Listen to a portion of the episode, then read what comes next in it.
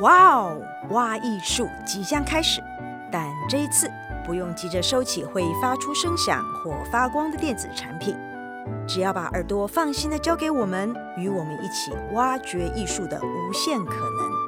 愿你拥有一个美好的聆赏经验。各位听众朋友，大家好，我是蔡博，欢迎收听由台中国家歌剧院制播的 Podcast。哇哦，挖艺术，说故事，想故事系列。今天要来跟大家聊聊由阿根廷的作家波赫士所写的一本书，叫做《想象的动物》。这本书集一切惊奇与想象之大成。书中一共有一百一十七篇，介绍一百一十七只来自世界各地的神话、古书以及少数现代小说中的想象生物。波赫士被公认为二十世纪最博学的人之一。他不仅写诗，也擅长写小说，是近代文坛的奇人。无论在风格或内容上，都极富于变化，别具一格。他所书写的生物，绝大部分是真实动物的各部肢体任意组合，例如狮身人面的史芬克斯、人头马辛托、半狮半鹰的希洛多塔斯，或人与鸟混成的赛伦等等。波赫士出身书香门第，父亲是律师，也是哲学家；母亲是英文与西班牙文的翻译家。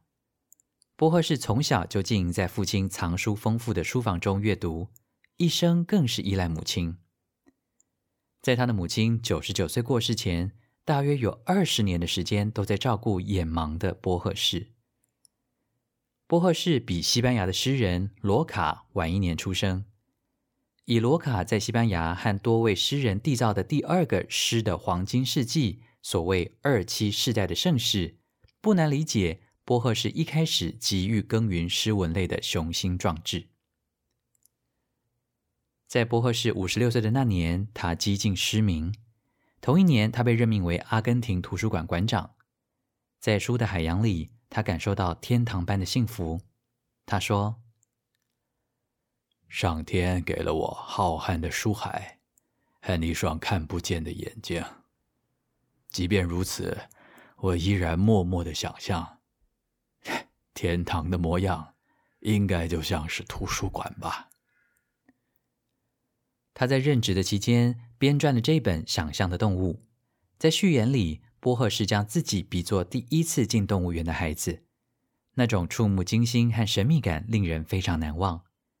一百一十七只由纯文字构成、来自世界各地的想象生物，一只一篇介绍，彼此毫无关联，从页首到页尾排成一列，构成一本从哪里看都无妨的总集。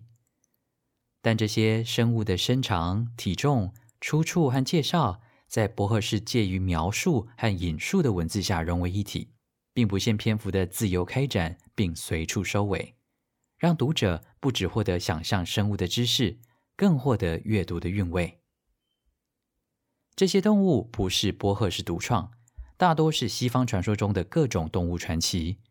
从中世纪的古典到现代，有但丁《神曲地狱篇》里面的妖怪，有荷马史诗中走下神坛的人物，也有卡夫卡、爱伦坡所想象出来的动物：三条腿的驴、六条腿的羚羊，顺手拈来。除此之外，还有不少中国的神奇动物。像龙啊、凤凰啊、狐狸呀、啊，还提到司马迁的《史记》，提到老子、庄子、孔子，还有《易经》。在对东方动物的描述中，波赫士找到了中国的龙和西方的龙本质上的区别，凸显了中西文化的差异。在中国人的龙这个篇章里面，波赫士提到，按照中国人开天辟地之说。万物或世界都是系于阴阳两极和谐交互运转而生。阴极的象征是女人、地球、橘黄色、山谷、河床和老虎；而阳极呢，则是男人、天空、青蓝色、山岭、梁柱，还有龙。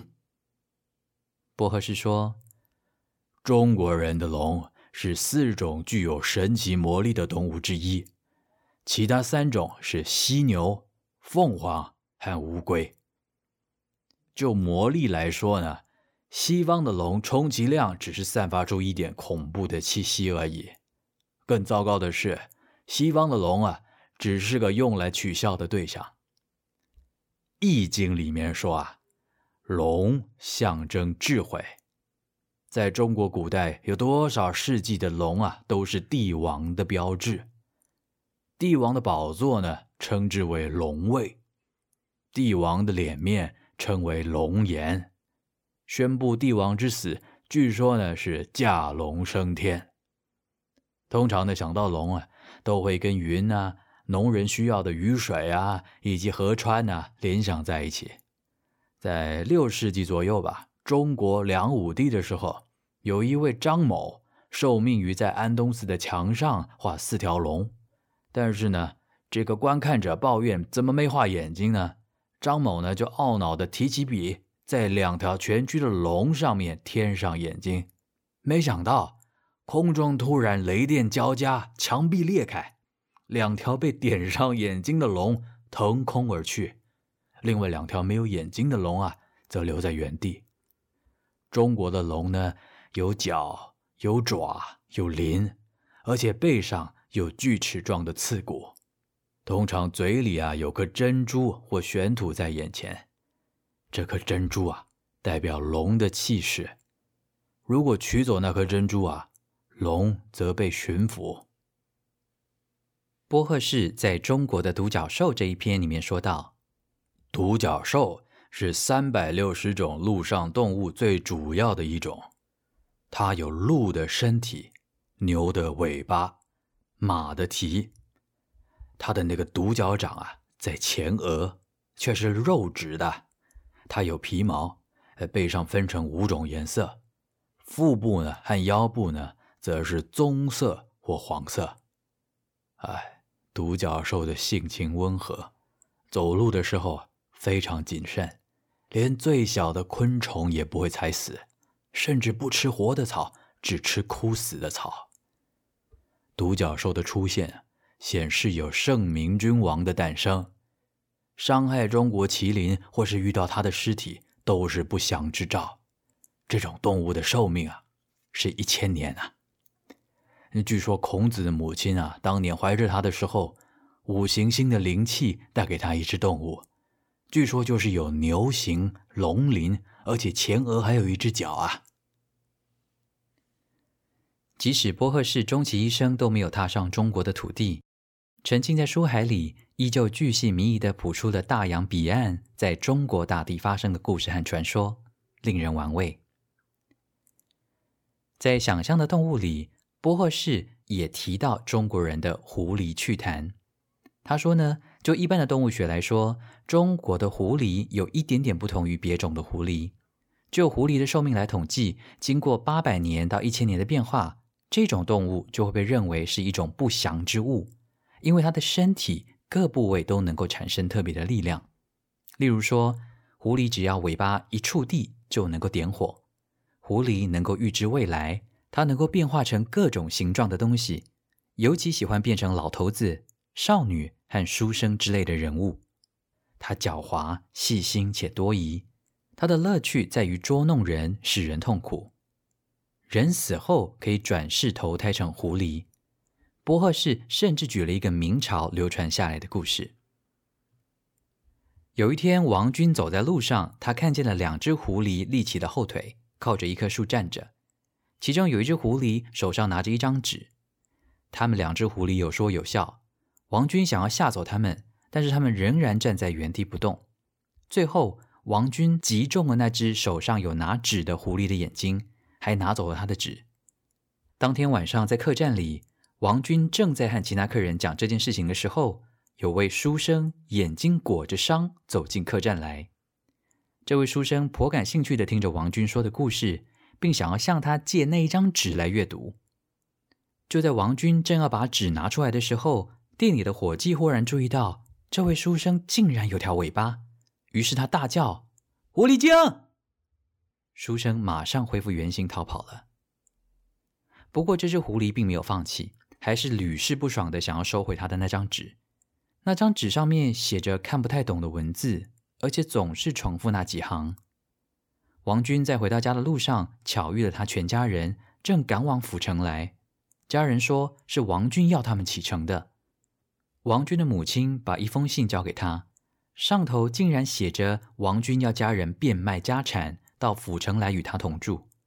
王军心头一惊，便和家人回乡，即使他们已经一砖一瓦都不剩了。某日，王军早已远行许久不见的弟弟突然回家了。弟弟问起全家的不幸事件，王军便把事情的经过跟弟弟解释。当王军提到狐狸的时候，弟弟说：“嗯，事出有因，恶有恶报。”王军不疑有他的把纸条拿给弟弟看，没想到弟弟瞬间把纸条抢过去塞到口袋里。他说：“哼，我终于又收回了我所想要的东西。”然后弟弟就变成狐狸，转身消失的无影无踪。除了上面这些不合适提到的关于东方的动物之外，在今天的节目里面，我特别从这一百一十七只动物当中挑选了其中七只来与听众朋友分享。第一只就是传说中的六条腿的羚羊。据说，在北欧掌管智慧、诗歌以及战争的奥丁神，有一匹八条腿的灰毛马，能够在天空与陆地驰骋，也能够进入地狱。而西伯利亚的神话赋予第一只羚羊六条腿的形象。由于这一个生理天赋，羚羊成为难以捕捉或不可能被人追赶得上的动物。有猎圣之称的唐克波吉用圣木造了一双特殊的滑轮鞋，跑起来的速度像箭一样。唐克波吉在天堂到处追赶羚羊，追到羚羊筋疲力尽，终于倒地。唐克波吉说。像我这样的配备，都还只能够勉强追到羚羊。人类渐渐衰弱，他们又怎么能够去追捕六条腿的羚羊呢？于是，唐克波吉割下了羚羊最后面的那一双腿。从那一天之后，羚羊就只有四条腿了。第二只要介绍的动物叫做巴哈马特。古人的地球观和宇宙观，往往是建立在动物上面的。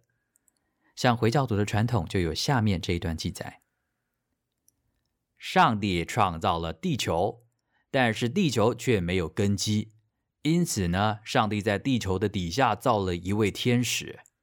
然而，这位天使又没有站脚的地方，于是呢，就在天使的脚底下造了一层红宝石岩，而这红宝石岩呢，又没有托盘，于是呢，就在红宝石岩的底下又造了一只公牛。这只公牛啊，有四千只眼睛，四千只耳朵，四千个鼻孔，四千张嘴，四千条舌头，还有四千只脚。哎，但是这只公牛又没有落脚的地方，于是呢，又在公牛的底下造了一条叫做巴哈马特的鱼，在鱼的底下呢，放了水，而水的底下呢，是一片黑暗，而在黑暗之前呢，人们。就一无所知了。巴哈马特是如此之大而难以让人理解，以至于人的视觉是无法看透的。如果把地球上所有的海水都灌进巴哈马特的一只鼻孔，也只是像一粒芥菜籽落在沙漠里一样。在《天方夜谭》里的第四百九十六个夜里，耶稣说要看看巴哈马特，结果看完之后，耶稣昏倒在地上。三天三夜不省人事。在《天方夜谭》这个故事里，同样也有类似的描述。在巴哈马特这条无限大的鱼底下是海，而海的底下呢是天斩，天斩的底下是火，火的底下呢有一条叫做法拉克的蛇，而在这个蛇的嘴里有六层地狱。上面这一系列的想法，似乎在说明上帝存在的宇宙起源证明。这个证明在辩解每一个起因，必定有一个先发原因。因此，为了避免永无止境的向前推论，一个最初的原因是必要的。第三只动物要跟大家介绍一只叫做索布拉斯的狗。如果说地狱是座房子，是冥府的宅地。当然也会有所谓的看门狗喽，而这只狗据说非常的可怕。在赫西雅德的《神仙谱》这本书里面曾经提到，这只看门狗有五十个头。后来为了模型制作的方便，便把这条狗的头剪为三个。从此，索布拉斯三个头、三个喉咙的特色便成为当今公认的记载。作家但丁赋予索布拉斯人的特征，以增加他的凶恶本性：有黑胡须、带爪子的手、张牙舞爪、又吼又叫，在大雨中撕裂被惩罚者的灵魂。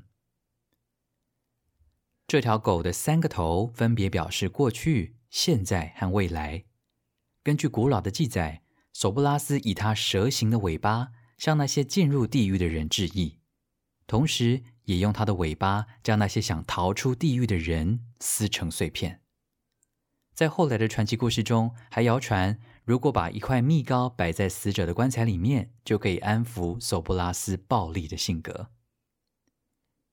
在古代的挪威神话里，也有一只四个眼睛的血斑狗，叫做加贺，守着死者的家。当地狱之狼要吞噬月亮和太阳的时候，加贺便会反抗诸神。而婆罗门教与佛教的地狱概念里，也都布满了狗。这些狗都像但丁笔下的索布拉斯一样，是灵魂的拷问者。第四只动物，我们来聊聊日本的八叉蛇。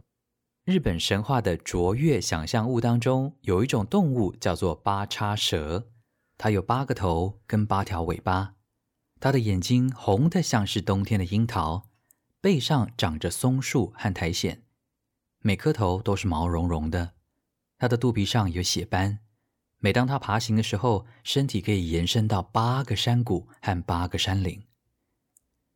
这只野兽在七年之间要吞噬天皇的七个佣人和女儿，第八年要吃掉天皇最小的女儿稻田淑公主。后来，这位公主被一位叫做勇猛敏郎的武士神搭救。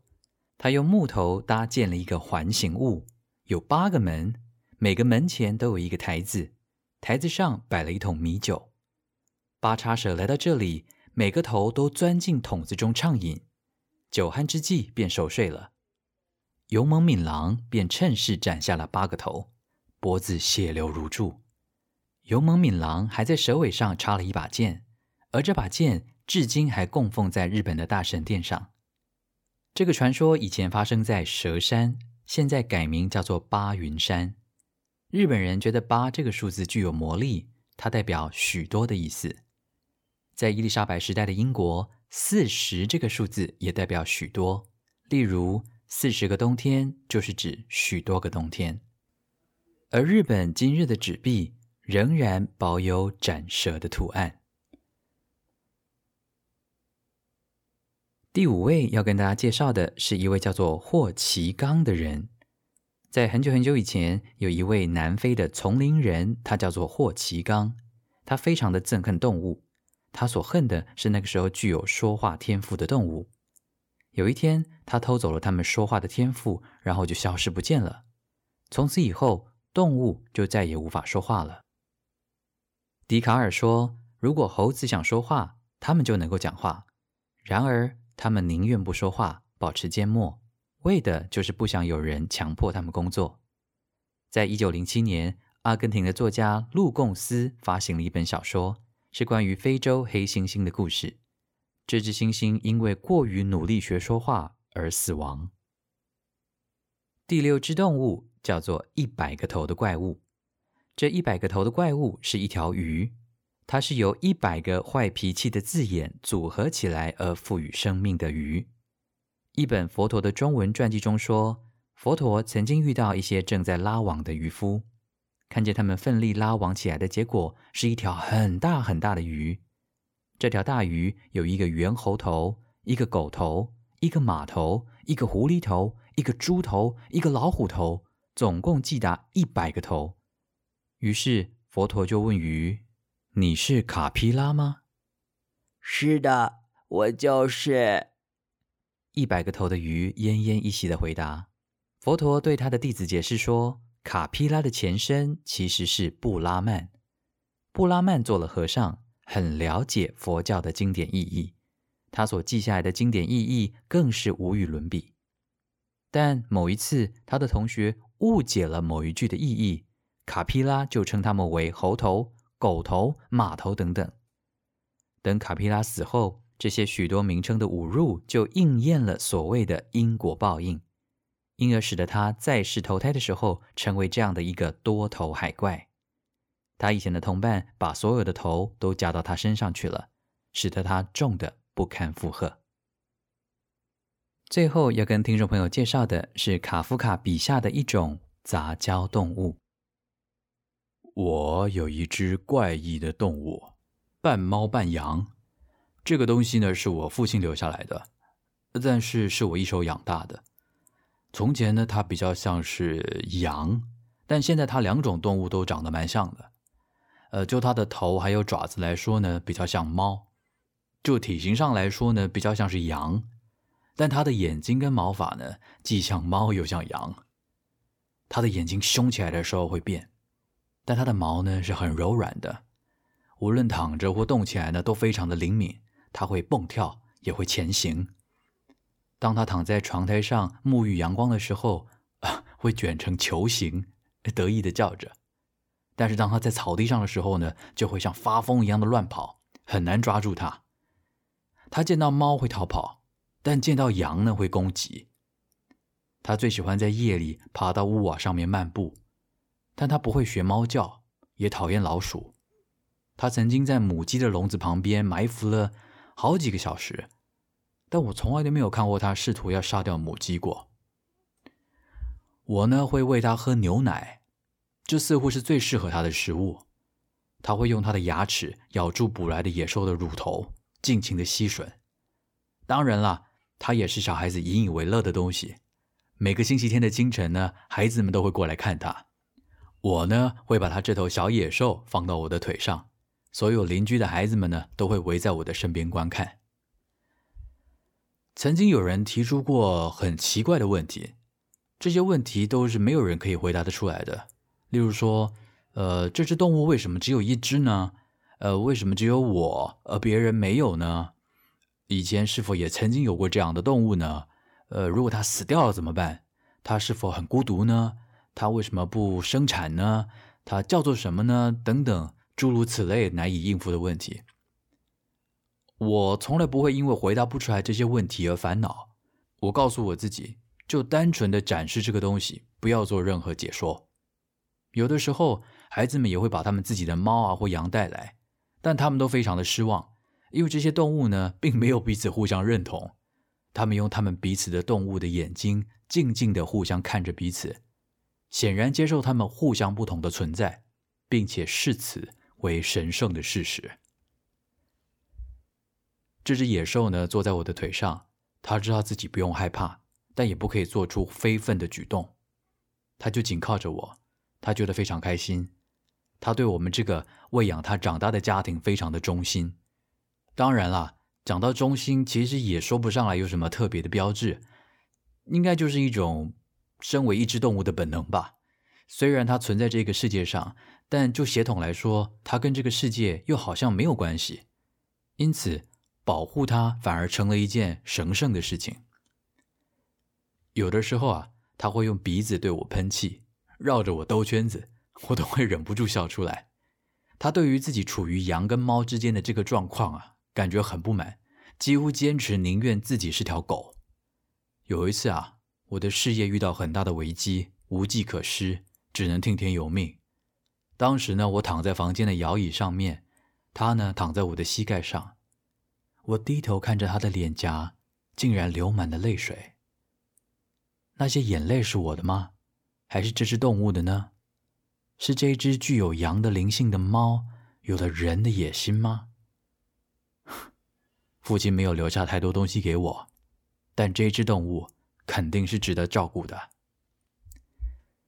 猫和羊这两种动物啊，有它们相反不安的特性，因此呢，是不能够随便去摸它们的。有的时候啊，这只动物呢会跳到我身旁的靠椅上面，把两只前脚搭在我的肩上，看着我的脸，鼻子、嘴巴凑近我的耳朵，好像要跟我说什么。哼，事实上。他讲完之后啊，还会转过头来看着我的眼睛，确认是否刚才的沟通有成功。哼，我不得不点头表示领悟，他才会开心的蹦蹦跳跳的离开。呃，也许屠夫的刀子可以让这个动物解脱吧。但是呢，这是父亲留给我的，我绝对不容许任何人这样做。即使他有的时候以人类聪慧的眼神看着我，要我做我们共同所想的事情，要我付诸行动，我还是让他活到他自然断气那一天为止。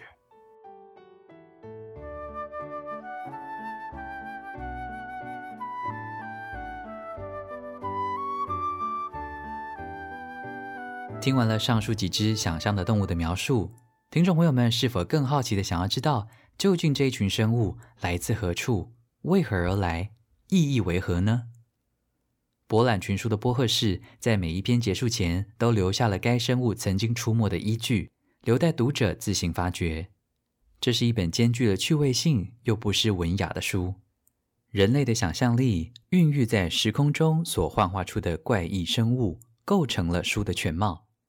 其深厚的寓意、哲理性以及神秘性，远远超出动物本身。台中国家歌剧院的夏日放时光系列已经全面启售，想了解更多神怪故事吗？欢迎八月十四日至八月十五日到大剧院欣赏奇角剧团的歌子武侠剧场《鞍马天狗》，详情请洽歌剧院官网。